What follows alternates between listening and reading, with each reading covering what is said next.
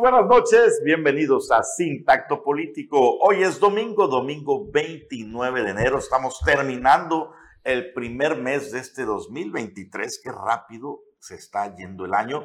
Y como siempre, estamos aquí completamente en vivo, transmitiendo desde los estudios de Canal 10 en la capital quintanarroense, en la bella ciudad de Chetumal, para todo el estado de Quintana Roo, para toda la península de Yucatán y mucho más allá a través de nuestras plataformas digitales. Tenemos hoy un programa muy interesante con todo el análisis de los principales acontecimientos políticos, que esa es la razón de ser de este programa, que vamos a estar desmenuzando con usted en franco debate abierto con algunos de los periodistas más destacados de Quintana Roo. Presento primero a mi compañero Jesús Amador. Aguar, muy buenas noches, Ángel. Eh, audiencia, efectivamente, Aguar, una semana muy movida. Ha comenzado este lunes con la presentación del plan estatal de la gobernadora y con la, nueva de que mañana presentan un proyecto político nacional con, miras al 24. Mira, ya todo se empieza a enfilar hacia él 2024, que va a ser una fecha trascendente. También se encuentra con nosotros el periodista Ángel Ramírez Hernández. Anuar Jesús, estimada audiencia de Sindicato Político, muy buenas noches. Sí, una semana bastante movida, sobre todo en lo que acontece eh, y lo que se está evidenciando en este tema de Uber, que va más allá incluso de lo que sería el transporte público, lo que, lo que se ve, lo, que se va percibiendo lo que se va sabiendo, y también el tema, eh, ya que están hablando de este proceso 2024 que, estaría en puerta, en lo que sigue representando eh, es este eh, concepto que están manejando de Roberto Palazuelos, lo que podría significar en la contienda de 2024. habría que ver cómo se va definiendo todo esto. Pues sí, estamos en estos justos tiempos preelectorales y nos vamos hasta la Ciudad de México. Hoy me tocó venir de naranja casualmente porque Movimiento Ciudadano está dando de qué hablar tanto en Quintana Roo como fuera de Quintana Roo. Eh, Jesús, ¿cómo está este tema de este nuevo frente diferente al Va por México? Eh? Efectivamente, yo creo que este al final de cuentas eh, surge en contraparte de, los partidos eh, antagónicos a Morena, eh, sí, muy identificado con los emesistas, con el movimiento ciudadano, pero causa un poco de, sensación ver a figuras políticas de reconocido nivel como Cuauhtémoc Cárdenas, ¿sí? como el, el empresario Carlos Salazar, como Patricia Mercado, Dante Delgado, Dante Delgado y varias personas más que tenemos ahí. tenemos al eh, José Wonderberg y los rectores José Narro y Francisco Barnés. Es, una, es una lista de intelectuales y políticos bastante. Yo creo que al final de cuentas, desde, el punto que le pusieron al movimiento punto de partido Nuevo Proyecto del País, suena interesante, ¿no? Sí, aunque no sabemos qué tanto se pueda eh, consolidar este movimiento que por lo que vemos políticamente está sentado en el movimiento ciudadano y en parte del, extinto PRD. Y eso es lo que habrá que ver, eh, eh, los tipos de intereses que se puedan estar, eh, digamos, mezclando, ¿no? Los que se puedan estar generando empatías, porque también habría que ver, porque los nombres que tú nos estás dando son nombres, algunos muy independientes, ¿no? Con su manera de pensar, entonces, habría que ver cómo se logra, por ejemplo, me, llama la atención el nombre de, de Cuauhtémoc Cárdenas, ¿no? Que ya estaba prácticamente, eh, si no en el retiro, pues ya, más alejado, ¿no? Que ya no es el Cuauhtémoc Cárdenas de, de hace 20 años, ¿eh? Pero que sigue siendo un intelectual de la política. Sí, no lo puedes, sí pero ya no representa ni tiene ese capital político, esa raza. Por eso lo menciono. Se lo comió López Obrador. Por eso lo menciono, pero no lo puedes denostar ni hacer a un lado. ¿No? Es un hecho que es un político importante, sobre todo para lo que representa la izquierda, sobre todo la, izquierda, digamos, moderna, ¿no? Cómo se fue gestando. Sí, fue un referente. Fue, un referente, eh, un parteaguas de lo que era la izquierda de antaño a lo que es hoy la izquierda, o lo que se ha significado hoy la izquierda. Sí, aunque si hablamos de políticos vigentes en esta lista, pues eh, llaman más la atención los emesistas, aunque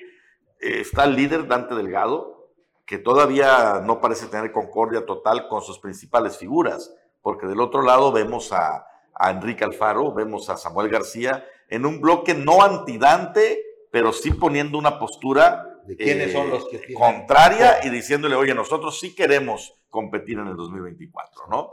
Ellos están diciendo prácticamente que Dante Delgado está trabajando a favor del presidente Andrés Manuel López Obrador. Y es un hecho, o sea, esa es una realidad. Quienes conocen en política Dante saben que finalmente hay acuerdos con el presidente. Ahora, esto traduzcamos o bajémoslos a Quintana ¿Será que esto tenga algo que ver con lo de Palazuelos que ya se anda moviendo? Bueno, Palazuelos, el nombre de Roberto Palazuelos que emergió el, año pasado en, en, esta elección para la gubernatura, sonó fuerte, ganó muchísima popularidad en pocos días como precandidato y luego empezaron los cierres de puerta, ¿no? Se le cierran las puertas en el PAN PRD de manera por demás extraña, si lo queremos pensar así. se le cierran las puertas en el MC de último momento, que lanza a José Luis Pech. Y hablando de esos tratos. Finalmente hay pactos eh, que se tienen que respetar y no lo dejaron competir. No era una garantía que ganara Roberto Palazuelos, pero sí había una posibilidad. Y en el caso de Morena, aquí en Quintana Roo, en el caso de la candidatura de Mara Lezama, plancharon todo para que no hubiera la menor, la menor posibilidad de derrota. ¿no? Que políticamente así se juega. Sin embargo, sí se convirtió en una, en una figura política interesante Roberto Palazuelos, que no ha dejado de trabajar como movimiento ciudadano y que ya se dice que es el virtual candidato a la senaduría. Lo que significa que si se encumbra en estas elecciones, que si yo logra ser un fenómeno político, estaría ganar, en el umbral. Estarías, o sea, ya hablaríamos de una oposición formal a Morena. En estos momentos, en estos momentos, Morena no tiene figuras enfrente que le puedan competir. Pero lo cierto es que tampoco tiene figuras dentro. Es decir, ¿qué políticos de Morena tú crees que estén súper consolidados? Hemos visto figuras emergentes como Jensuni Martínez en la capital, como María Hernández en, Felipe Carrillo Puerto. Tenemos figuras ya consolidadas como Marciano Zul en, en Tulum o como una Maribel Villegas en Cancún. Pero fuera de, estos cuatro o cinco que además ya tienen encargos y que podrían ir por la reelección, no vemos en el panorama de, Morena y la 4T a nuevos figurones, a nuevas personas que puedan tener capital político propio. Están surgiendo, pero no, no con, ese, con ese arrastre que traían los anteriores, ¿no? ¿Sabes qué es lo que pasa? Perdón, esa gente que ya venía eh, picando piedra con muchos años de antecelación. Sí estamos viendo figuras jóvenes, figuras nuevas, pero tampoco podemos darles el derecho a la duda de decir que ya son políticos consolidados. No, es que mira, lo hemos platicado y yo lo he platicado en otras mesas y lo que representa la figura de Palazuelos, porque evidentemente eh, es una figura consolidada en, el mundo de la política, del espectáculo y todo, y lo que decía Noir, por ejemplo, eh, los nuevos funcionarios que hay en Morena eh, son emergentes, pero además improvisados.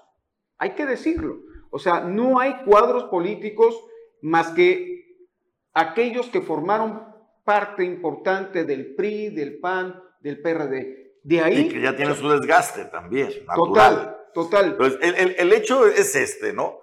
En, en, la boleta, el nombre de un líder o de una persona con capital política puede causar un efecto de arrastre, ¿no? De remolque.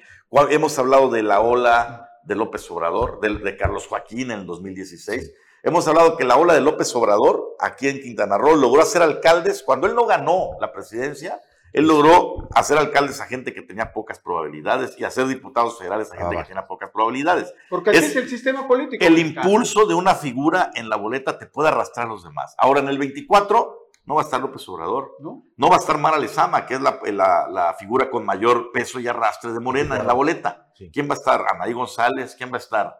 Eh, a nivel estatal en Cristina la senaduría, Cristina Torres, tú has señalado, tienen el nivel de capital político para competir, por ejemplo, con un Palazuelos. ¿Y cuántos podría arrastrar Roberto Palazuelos? a eso voy.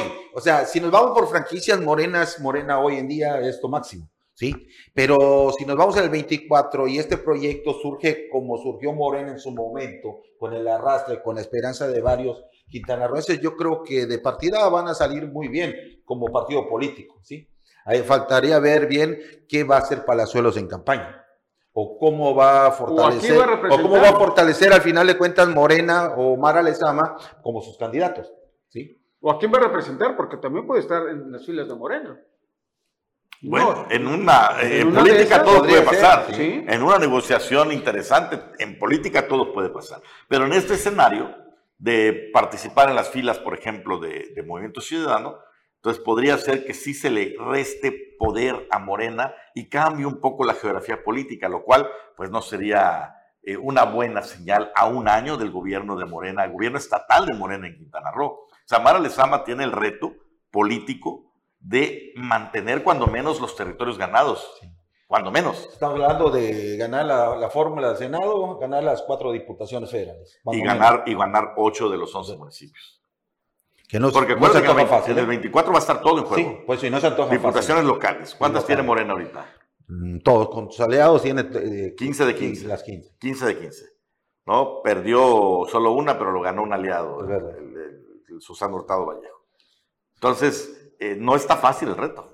No, está fácil, tomando en cuenta que no va a haber un pilar en la boleta como Andrés Manuel López Obrador o como la propia Mara sí. Es que al final de cuentas ella va a ser el pilar, ¿no? Lo que haga o deje de hacer, yo creo que le va a pesar o le va a beneficiar a los candidatos de Morena y aliados. Invariablemente, invariablemente sí, va a, tener que, ser la figura que los impulse, sin embargo, no va a aparecer su nombre en la boleta. Definitivamente.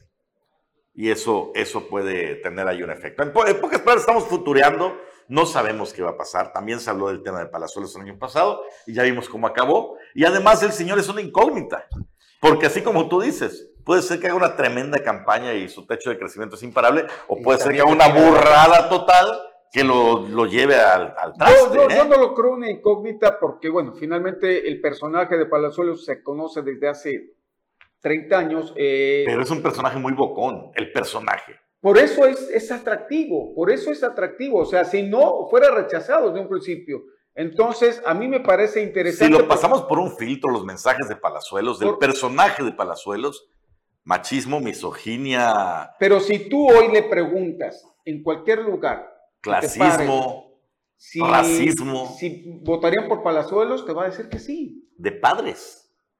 ¿De qué?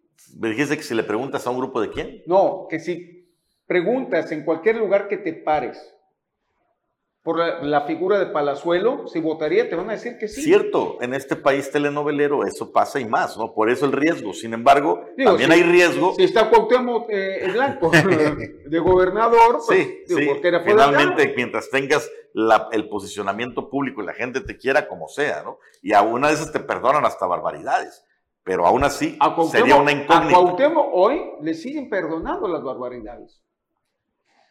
Pues yo creo que mañana, mañana, lunes 30 de enero, después del mediodía, sabremos eh, lo que veamos en el Poliforo Cultural Siqueiros. Veremos otro escenario político o va a seguir lo mismo.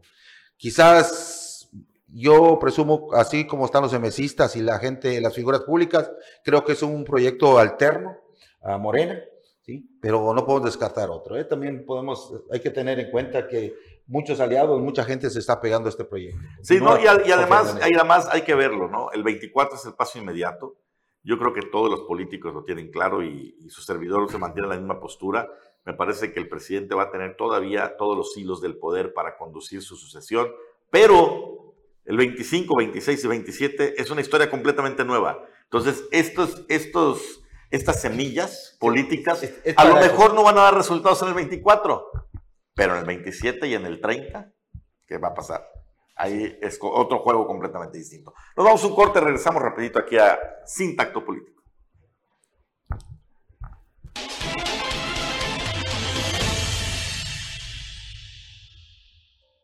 Estamos de regreso en Sin Tacto Político y bueno, vienen cosas interesantes hablando de temas políticos aquí en Quintana Roo. Se marca ya el rumbo de gobierno eh, a partir de esta semana se presentó el Plan Estatal de Desarrollo, como ya habíamos anticipado, este Ángel Jesús, y esto ya permite dar un punto de partida al gobierno de Mara Lezama, una posibilidad de evaluar el, camino a tomar. Y bueno, ahí estamos viendo este evento que se dio el lunes aquí en la explanada de la bandera, ahí en los bajos de, del obelisco frente a la bahía de Chetumal sus impresiones. Ahí estuvieron los dos, los vi, así que podemos comentar en viva voz todo lo que pasó. efectivamente, Aguar, ahí estuvimos eh, y la verdad, pues fue algo de lo mucho que habíamos platicado, habíamos comentado aquí. ¿eh? Eh, algo bajo mi punto muy personal, es un proyecto que enarbola la, la cuarta transformación. Es un proyecto que no a largo plazo, como lo presentó Joaquín Hendrix Díaz en, en, su gobierno al 2030, y tampoco lo basó únicamente en cuestiones de inversión, como en su momento lo hizo Félix y lo hizo Carlos. Yo creo que lo más importante de los cinco ejes que presentó, yo me quedo con el tercero, que es desarrollo económico, y el quinto, que es plan de austeridad. ¿sí? Yo creo que frenar la corrupción y ser austeros en el gobierno es la mayor petición de, de, de los quintanarroenses de manera paralela al tema de seguridad. El de seguridad, que es el, el, talón de Aquiles. El talón de Aquiles y el punto fundamental que se tiene, que se tiene que atacar. Pero sí, eh, a mí me parece que los cinco puntos son, son importantes, eh, pero pues se tiene que concretar, ¿no? ya, ya lo habíamos eh, escuchado, recuerden ustedes, ahí había adelantado ella eh, el año pasado, creo que finales de noviembre, ¿no? En noviembre, eh, un adelanto de, de lo que iba a desarrollar. a mí me quedan algunos temas ahí que me gustaría haber visto más, más centrado, como el tema, por ejemplo, el desarrollo del campo, ¿no? Que no lo vi y creo que ahí tiene que ser fundamental esta parte de desarrollar, por ejemplo, la frontera sur, con, a mí me hubiera gustado eh, regresar a este, este proyecto de unir el sur de Quintana Roo con eh, Centroamérica, lo que era en algún momento plan, Puebla-Panamá. Creo que ahí eh, también se hubiera estado dando este desarrollo, ¿no? Porque finalmente es importante por el propio Tren Maya, por este proyecto bandera, porque recuerden ustedes que en, un momento el presidente de Belice, John Briceño, eh, pidió al gobierno federal de Andrés Manuel López Obrador que el tren Mara, eh, el tren Mara, el tren Maya pudiera llegar incluso a Belice. Que sería una buena conexión, ¿eh? una excelente conexión. Pero bueno, pues estaremos viendo. Ahí el evento político evidentemente refrendó Mara Lezama su liderazgo, con puntos a destacar a su estilo. El estilo de Mara es sí, cercano a la gente, sí, de atender a las personas de manera directa, sin vallas. Ahí había obviamente una seguridad importante, pero sin, no había problemas para que la gente se le acercara a la gobernadora. Tan fue así que cuando se baja del vehículo, de, de, la camioneta, la abordaron y... Ya se está volviendo una costumbre. Ahora, número dos, a pesar de eso, empezó puntual el evento, 6 de la tarde en punto, como estaba programado la manera, de manera interna, en la ficha informativa. La invitación a la gente y todo era a las 5 de la tarde, pero el evento estaba programado para empezar a las 6, empezó a las 6 con segundos. Y el discurso de la gobernadora, muy concreto, muy enfocado en lo social, eh, sin embargo, pues ahí presente toda la clase política de Quintana Roo. Sí, fue, fue un discurso breve, lo, lo sintetizó muy bien eh, finalmente, pues habría, habría que ver eh, de aquí en adelante cómo también lo van a percibir, que es lo importante, eh, sus secretarios, porque muchos de sus secretarios todavía están apenas escogiendo la silla en la cual se van a sentar, no se sientan en la silla. mucho lo hemos visto, por ejemplo, hoy en el tema de turismo, otro vuelo más que se le va al sur del estado. constantemente vemos, vemos en, los medios de comunicación que el aeropuerto de Cancún tuvo hoy un récord. Un récord. Rompió su récord. Pero no dicen, por ejemplo, que eh, se han perdido cinco vuelos importantes en el sur de Quintana Roo. Uno de ellos es el más reciente de Aeromar, que iba hacia Mérida, que se iba hacia Cancún. De eso nadie lo dice. El de Miami, que decía que era un, vuelo eh, de, estacional y finalmente no regresó ahora en diciembre, como supuestamente así había sido. Entonces, eso nadie lo dice tampoco. Sí, sí, y es que también la realidad es que estos vuelos finalmente son bajo eh, demanda. Y lo cierto es que no hay la demanda en Chetumal todavía. Yo no sé si no. la hay. Si, si, lo viera, Ángel, se queda. que se queda. si fuese negocio, se queda. Exactamente, si fuese negocio, super obvio. A ver, eh, a, ver lo, lo, que pasa es cuando tú pones un restaurante eh, o, o, cuando tú pones un negocio, no se, no se vende el restaurante eh, en un año, ni en seis meses. Estamos de acuerdo. O sea, tú lo tienes que posesionar, lo tienes que trabajar pero además necesita el apoyo de los entes del gobierno. Y no solo en la, en la, manera de darle el dinero, acompañándolo en, en, en estas... Sí, tampoco se dejó que florezca, ¿no? Sí, sí, sí, en ese aspecto. Sí, bueno, pero la lógica capitalista es, bueno, te doy dos meses y en dos meses no me generas ganancias. Sí, porque además, además, es que cuando ellos entran, ellos acuerdan con el gobierno, ¿no? De ciertos, precisamente, apoyos. Estímulos. Estímulos que después no se dan y que ellos entonces dicen, bueno, pues para entonces no es negocio. Pero yo sí creo que sí hay eh, en mercado, lo importante es promoverlo también. Pues nos quedamos, es que volvemos a lo mismo. Si fuese negocio, estuvieran operando. Ve, el, vuelo a Guadalajara, ese sí es negocio. ¿sí? Ya tiene más de un año. Y, no está el vuelo. Sí, por eso, pero era negocio. Sí, tico. Entonces. Y no quedó.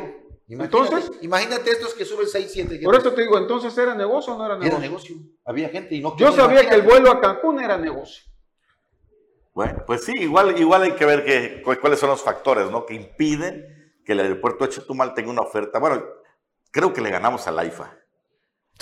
Sí. Ah, no, no, no. Ahora, ahora dicen que el AIFA, este, después de que un grupo. No, ya no le ganamos al AIFA. Una pareja de canadienses decía que nunca habían estado en su vida en un aeropuerto tan solitario. Después surge que no, que ya entró en el top 10 el, el AIFA de, de, de los aeropuertos con más vuelos durante el mes de diciembre. Ah, durante el mes de diciembre. Bueno, pues interesante ahí la cosa. Pero fíjense que mientras pasaba esto, mientras políticamente la gobernadora pues eh, marca el rumbo de hacia dónde irá su gobierno, eh, la pauta, este documento, como hemos mencionado en, el programa anterior, pues será la brújula. Eh, adicionalmente surgió uno de los problemas más serios que ha enfrentado ahorita la administración actual y que está enfrentando la administración actual, que todavía se tiene que resolver y es el tema del conflicto del transporte. No hay, al parecer, poder humano que logre la concordia eh, entre los taxistas inconformes con el tema de Uber. Y estamos viendo ya afectaciones cada vez mayores. Eh, han ido escalando de tono las protestas y todavía no vemos una acción contundente por parte de las autoridades de los tres niveles de gobierno. Es que aquí tenemos, es un problema muy complejo, y, pero aquí tenemos que ver algo con la realidad que, miramos todo en Quintana Roo. Yo creo que aquí debe prevalecer la voluntad política, ¿sí? Para, para solucionarlo. Pero ni en el propio gobierno se ponen de acuerdo. Eh, hay gente en la Secretaría de Gobierno que son a favor de Uber, ¿sí? En contra de taxistas, y hay otros que están a favor de taxistas porque tienen concesiones y tienen todo. O aunque no los tengan. Pero, no, es, no es en contra de taxistas ni a favor del Uber. Yo creo que es a favor de un mercado. A ver, permíteme, no, no, pero permíteme. No, pero es, que, estamos, estamos eh, platicando sobre la pugna que existe entre los dos. ¿Ok?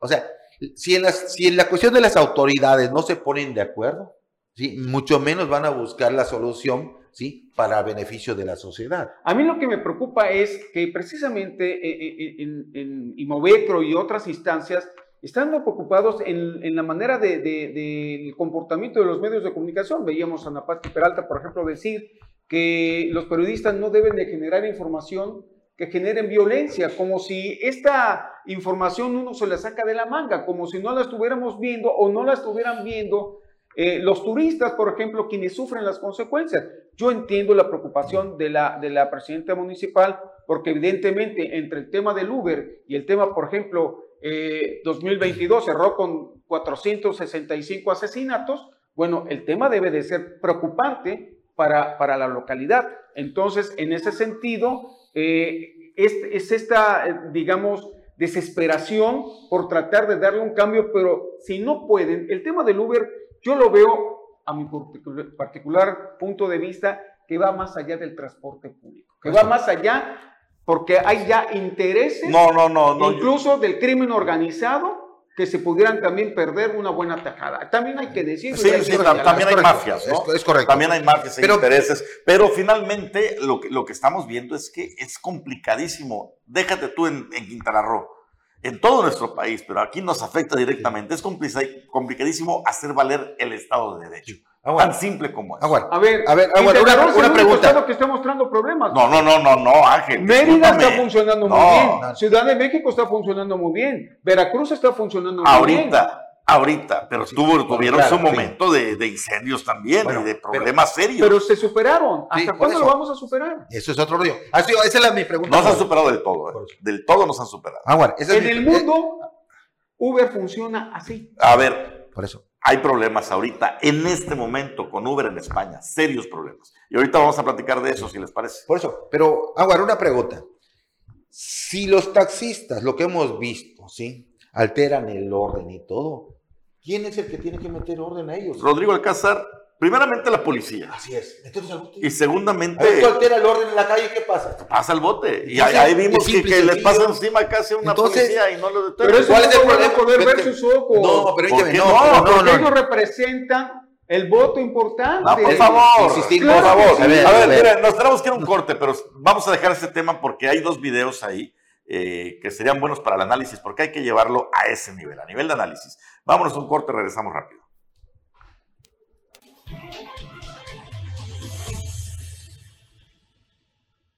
Comentarios que nos llegan por aquí vía WhatsApp. Dice el vuelo a Cancún. Tuve la oportunidad de tomarlo en más de tres ocasiones y nunca subieron más de seis personas. Para un avión turbocargado que usa turbocina más cara que el gasavión, con el pago de impuestos, el negocio es marginal. Además, la empresa Aeromar está a punto de quebrar. Entonces ahí están Bueno, detalles. Si fuera negocio, Seguro que sostenemos. se. Si fuera negocio, se debe, se debe quedar. Pero bueno, estamos viendo el tema del transporte. Sí, es sumamente complejo.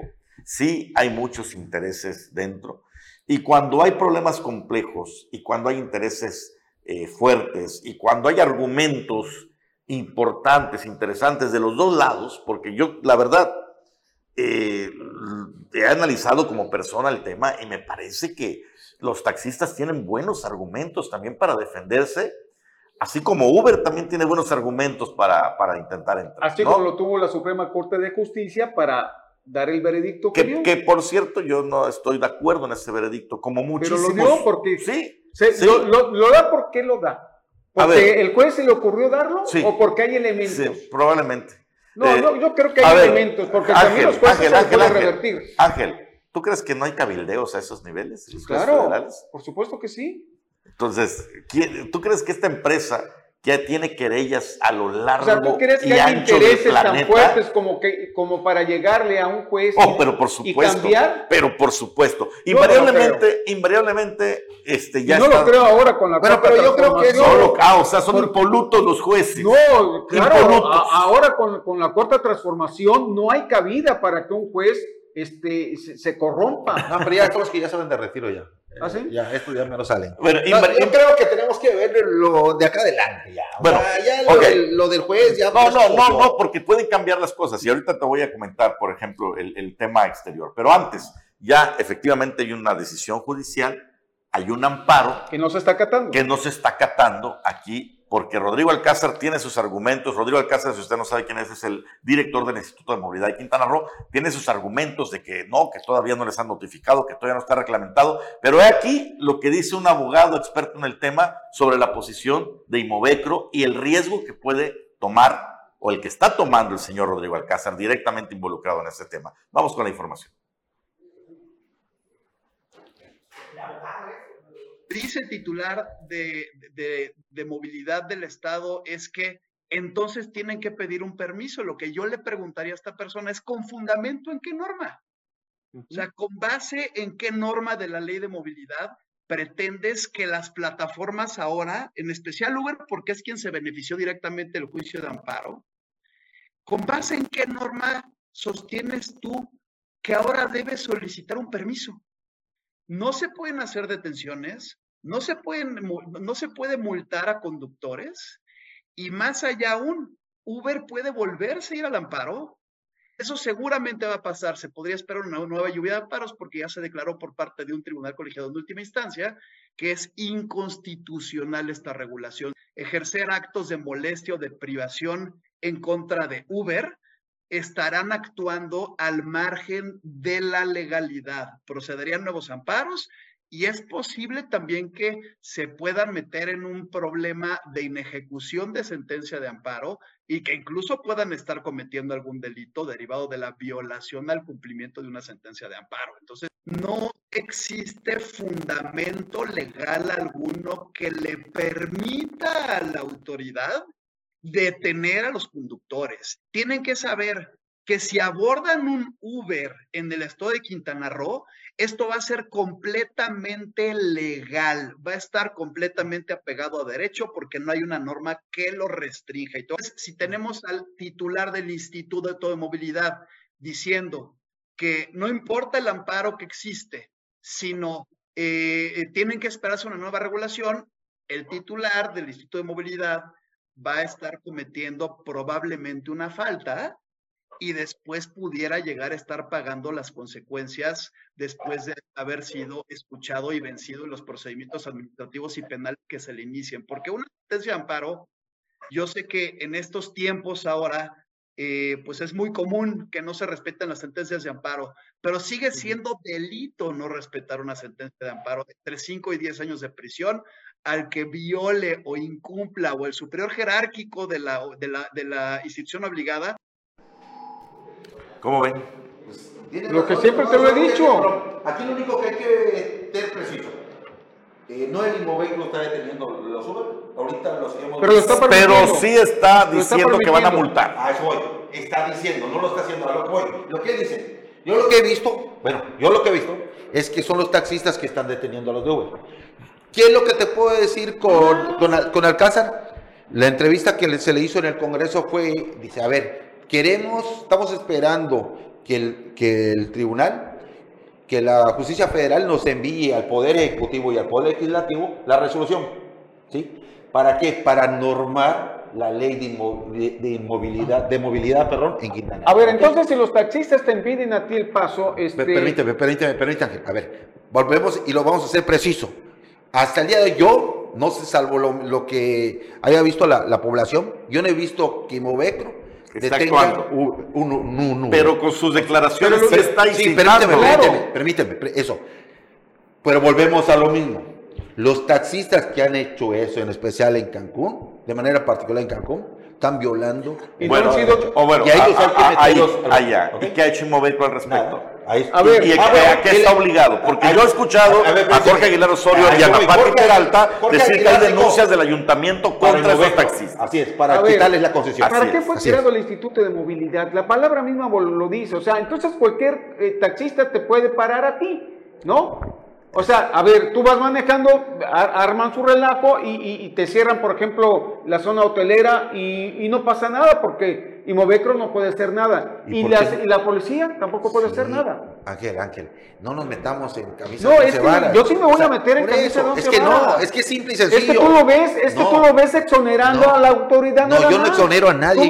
No me, dices otra cosa. Ey, yo no soy justicia. Yo lo único que estoy diciendo que quien está deteniendo a No es justicia, pero estás permitiendo una injusticia con la, con la manera de hablar. a ver, pero si te vas, si te vas con tu librito, con las leyes, Uber no va a decirle a los taxistas, ¿sabes qué? Digo, eh, no va a decirle a los, taxistas, te voy a meter a la cárcel porque detuviste su Uber. Si te vas con los libritos, eso, eso si te vas no, pero sí le debe quitar la concesión. Eso es diferente. le debe quitar la concesión. y más, y más si el municipio ya te ya tiene una denuncia. Si te vas con el librito, la policía, la policía no permitiría que los taxistas ataquen a las familias, las aterroricen. Eso es simple y ahora, Eso ahora, a la cárcel. Nos vamos a ir, estoy de acuerdo, todos estamos de acuerdo en ese sentido y no ha pasado. Ahora, nos vamos a ir al otro lado. Dice Ángel que Uber funciona de las mil maravillas en todo el mundo, que son en Quintana Roo. Hay problemas, es mentira. Uber actualmente, actualmente tiene más de 500 denuncias a lo largo de todo el mundo.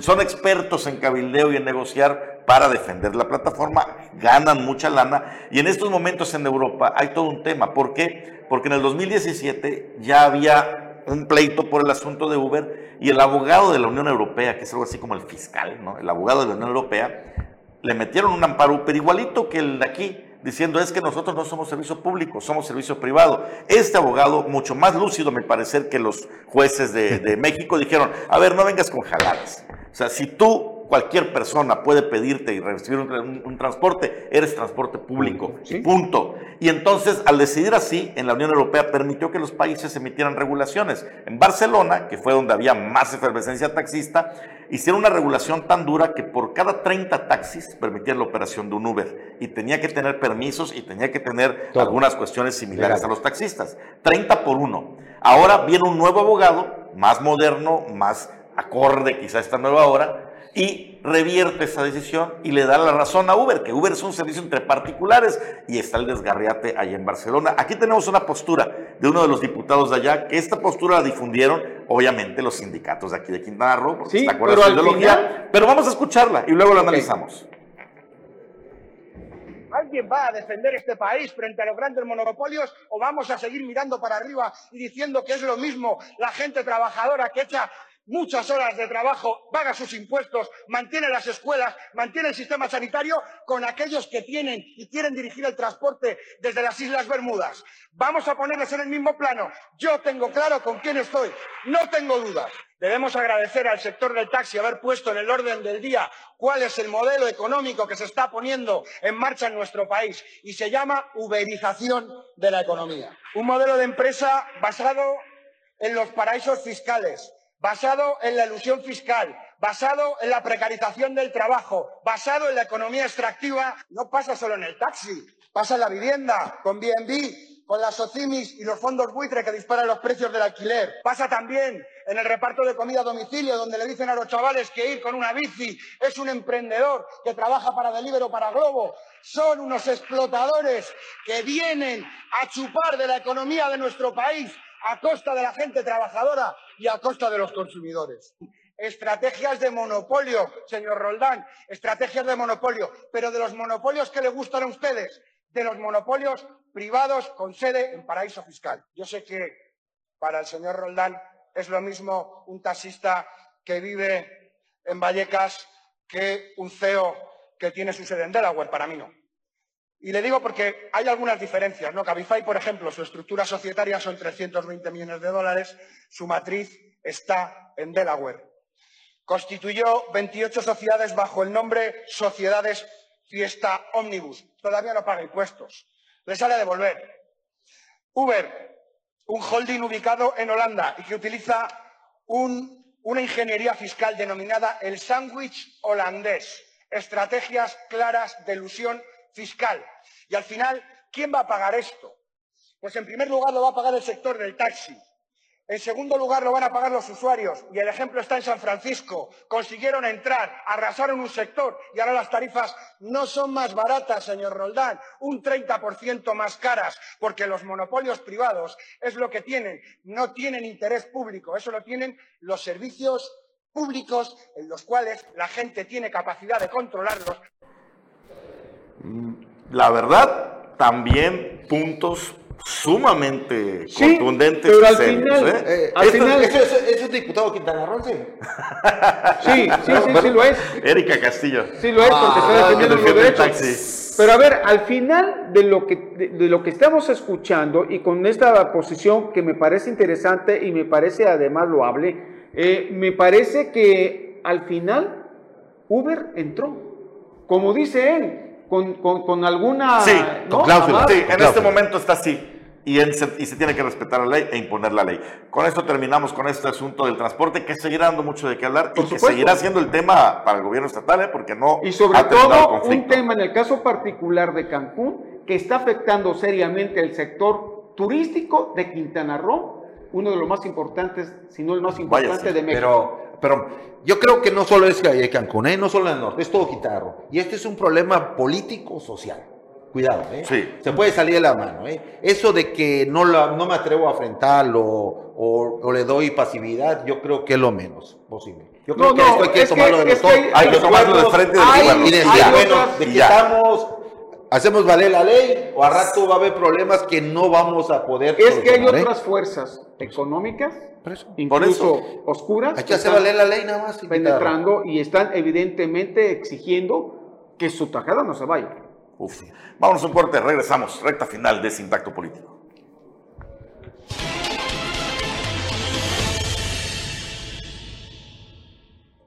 Bueno, pues estamos de regreso en Sintacto Político. Y Ángel y Ángel, pues han pasado 120 días de- del gobierno de Mara y Mara pues camina, Mara se mueve, Mara presenta el plan eh, de desarrollo, pero ¿y las secretarías?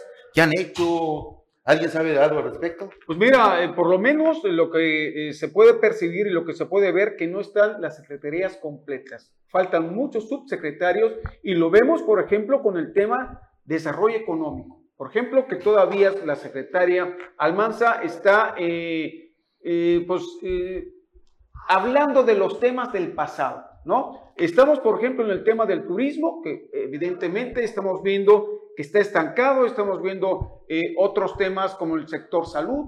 O sea, ¿cuándo, yo me pregunto, ¿cuándo se van a estar completas las secretarías? ¿Cuándo van a funcionar ya con estos, eh, precisamente retomando estos eh, ejes que marcó la gobernadora el pasado lunes. ¿Hasta cuándo lo vamos a ver? ¿Hay una fecha? Pregunto. Es que yo creo que es difícil porque cuando ella asume el, eh, el, mandato, ella fue clara y preciso. Los secretarios van a estar a ras de piso, van a caminar, van a estar atrás de nosotros, pero la única que estamos viendo hoy en día es ella. pero dijo algo muy importante dijo que no les iba a dar tiempo para dar resultados. No, no, no. ¿Cómo que, o sea, no para resultados? A ver, a ver, a ver, Dijo que no va a esperar tanto tiempo ah, para que den resultados. sí, así, sí, es que sí. no les va a dar tiempo para dar resultados. No, no, les va a dar tanto tiempo para dar... Para que den resultados, para que, den para que muestren su valía, sí. ¿no? Entonces... Y, esta, la pregunta es, ¿cuánto sería el tiempo aceptable? ¿Un año? Lo idóneo, no, pero no, es que acá no... No, no, no, no, Yo creo que bajo la premisa que ella... Sí, pero yo creo que bajo la premisa que ella trae de, de forzar todo, ah, ah, de, de, ahora, pero, hagamos el análisis, pero, pero, de manera general, hagamos el análisis. ¿Qué secretarías les parece que han estado bien? ¿Cuáles han estado desaparecidas y cuáles están en el punto medio? Es que es un poco difícil, Amor, es tu pregunta. Es que te yo, me, yo, me, yo, me, yo me quedo, pero yo me quedo... No, de plano ninguna. Te voy a decir por qué bien ninguna. Porque ninguna secretaría está completa. Y eso también es responsabilidad de la gobernadora de que las secretarías estén completas. Entonces, si tú me preguntas cuál está bien, ninguna está completa, pues entonces ninguna está bien. yo, yo creo que hay algunas que han estado eh, al menos dando mejores resultados que otras que están plenamente desaparecidas. ¿Cuáles? A ver, eh, en el principio y lo que estamos viendo aquí en, en Chetumal, la Secretaría de Obras Públicas se ve muy bien, se ve que anda muy bien eh, hemos hablado Pero de, dime de resultados, o sea, ¿qué está haciendo? Ah, bueno, pues está, haciendo calles, ¿no estás viendo? Ah, no. Entonces, ¿de qué se trata? ¿Qué es lo que va a hacer obras públicas? yo creo que no son obras. O sea, si tú entonces dices que está haciendo bien porque está tapando los baches, bueno, está A ver, señor Ángel, es visible. Felicidades. Tienen, trabajo visible y no están tapando baches, están reconstruyendo calles. Que no quieres reconocer nada también, pues es un problema tuyo, ¿no? no, no, no, no, pero a ver, yo me pregunto, si no están completas todas las secretarías, no pueden funcionar. No, no, no. Este es un pero, a ver, a ver, sí pueden funcionar, ¿cómo no? Ah, Estaríamos en parálisis total. Simplemente estamos haciendo el análisis de cuáles están más visibles, cuáles están haciendo un mejor trabajo hasta ahorita y cuáles van a. Yo te voy a decir las que Por ejemplo, yo veo más o menos bien a la Secretaría de Obras Públicas empezó muy fuerte y luego veo así ah, como que está desinflado. Primero lo veía bien, ahora más o menos. No, estoy hablando de la segunda. Secretaría de Salud. Secretaría de Salud empezó fuerte, siento que ha bajado está el ritmo, los programas sociales, no. pero, pero, pero sí han estado con el tema de los hospitales y demás, al menos muy activos por ahí. Eh, he visto de la, en el caso de, bueno, la Cefiplan, lo que es la oficialía mayor, han estado chambeando también fuerte. Turismo he visto muy poco, salvo lo de la, está perdiendo turismo. No he visto nada de Sedarpe, nada de Sedarpe, no he visto nada de, de sede, la Secretaría de Desarrollo Económico. Entonces, por ahí sí, pero sí tampoco podemos decir, no, no, ninguno, todo está mal. Ahora, ahora trabajando. ahora, ahora, te voy a decir, lo que se ha hecho es fundamentalmente el trabajo que ha hecho la gobernadora. Claro. Y no necesariamente los secretarios. ¿eh? Es correcto. ¿Alguien, ha visto algo, ¿Alguien ha visto algo que, de API? No, no sé ni quién es el titular. Volvemos Con eso te digo. Ese es el problema. ¿eh? O sea, es imposible o inverosímil que, de que la gobernadora tenga que estar jalando a todos los secretarios para sacar la chamba. Eso es muy difícil. Yo creo que varios del gabinete legal quedan a deber. Quedan a deber, sí. aunque yo. Del trabajo. Ah, eh, tampoco ha brillado para nada, no se ha sabido nada. Pero de eso a decir todos, no estoy contigo, Ángel. No, yo digo que todos. Yo sí, yo sí me aviento el ruedo y digo todos. Yo creo que también la ESEMA, por ahí anda, veo dos, tres cositas que, está haciendo la ESEMA, la de medio ambiente. ¿sí? ¿Quién es el titular? No, una. ¿Eh? Titular. La titular. ¿Quién es? Desconozco su nombre. Ah, bueno. Pero veo. Sí, entonces sí lo está haciendo bien. Sí, pero veo la información y sí está saliendo. Fíjate, te voy a decir, de quien esperaba más. No estoy diciendo que esté haciendo mala chamba porque pues al menos ahí, mientras esté todo plan- pian pianito, está bien la cosa, pero esperaba más proactividad. Es del secretario de Educación, Carlos Gorosica, paisano chetumaleño, experto en el tema. Lo veo muy borradito. No sé ustedes qué opinan. Puede ser que esté borrado, pero yo Ahora, más bien creo ahí que en el sector, en el sector mientras las cosas estén en calma, No pasa no, nada. no pasa nada, Así ¿no? es. Y hasta ahorita las cosas están en calma. Hasta ahorita, son 120 días. Bueno, lo que pasa también, el, el- el tema de, de educación es, es cíclico, ¿no? Y ahorita creo que están... este, Periodo de gracia. ¿Sí? No, pero los problemas laborales no son cíclicos, las inconformidades por malos manejos, Pero por maltratos, pues hasta por ahorita tú los Ah, ah, mantiene, hay una calma, ¿no? Pero por eso, pero esa calma relativa no estuvo, con, por ejemplo, con Isabel, que tuvo muchísimos tumbos, muchísimos tumbos. Por Eh, lo menos entrando- estamos viendo una diferencia entonces. ha habido una diferencia en cuanto a la calma del sector, pero a lo que yo voy es que de él como secretario, como funcionario, poco se ha visto. ¿no? Pues ese, eh, hasta cierto punto... Por eh, eso te digo, no es tiene, bueno, ¿no? Si no la tiene comparas, malas calificaciones, pero no está siendo muy... Digo, es preferible que no se escuche tanto a que se escuche mucho como Ana Isabel, pero en temas negativos. Es- eh, estoy de acuerdo también, estoy de acuerdo también, como tal. Pero bueno, es muy importante seguir evaluando. Quien más debe evaluar a los funcionarios, pues es la gobernadora, es la que verdaderamente debe tener el pulso. Y la sociedad al final. la de cuentas. sociedad. Pero además también la responsabilidad de completar las secretarías. Hay mucho subsecretario, hay muchos director de áreas que, que falta, ¿no? Y, y- y bueno, también en algunas direcciones importantes. Entonces, habría que ver hasta cuándo tienen más o menos ahí un plazo, ¿no? Para terminar de eh, completar las secretarías, que eso es, para mí es muy importante. Porque esto es un engranaje, ¿no? Es como un reloj. O sea, cada, cada, cada eh, eh, rueda funciona. Y si le falta una, pues no puede funcionar. Lo vemos en el tema federal. Por ejemplo, las representaciones federales, la CONAFOR. Y la que tú me quieras. Es que hay muchos, hay, much- hay muchos acá en el Estado. Por ejemplo, la Secretaría de Seguridad Pública también está nadando de muertito, ¿ok? Y eso al final de cuentas ¿La repercute al final de cuentas porque estamos hablando de las cuestiones de inseguridad que prevalecen. Y para que vean que si nos ven en domingo así completamente en vivo, que a veces lo dudamos, ¿no? Aunque están las repeticiones, nos mandan saludos vía redes sociales. Jorge Marzuca Fuentes. Dice saludos amigos de Omelet Político. Bueno, este es Intacto Político. Eh, Martínez, la presidenta municipal, nos está viendo de aquí de Tompe Blanco. Saludos, Saludos. presidenta. Y. Oscar eh, Luis Suico también, él es director de ahí de, eh, de un área del ayuntamiento, si no me equivoco. Le mandamos saludos, gracias a todos los que están viéndonos. Y así, pues es momento de, de despedirnos en esta, en esta noche. Gracias por acompañarnos en Sintacto Político y pues los esperamos la próxima semana, el próximo domingo. Ángel Ramírez, Próximo domingo nos vemos aquí. Jesús Amador. Buenas noches. Hasta mañana.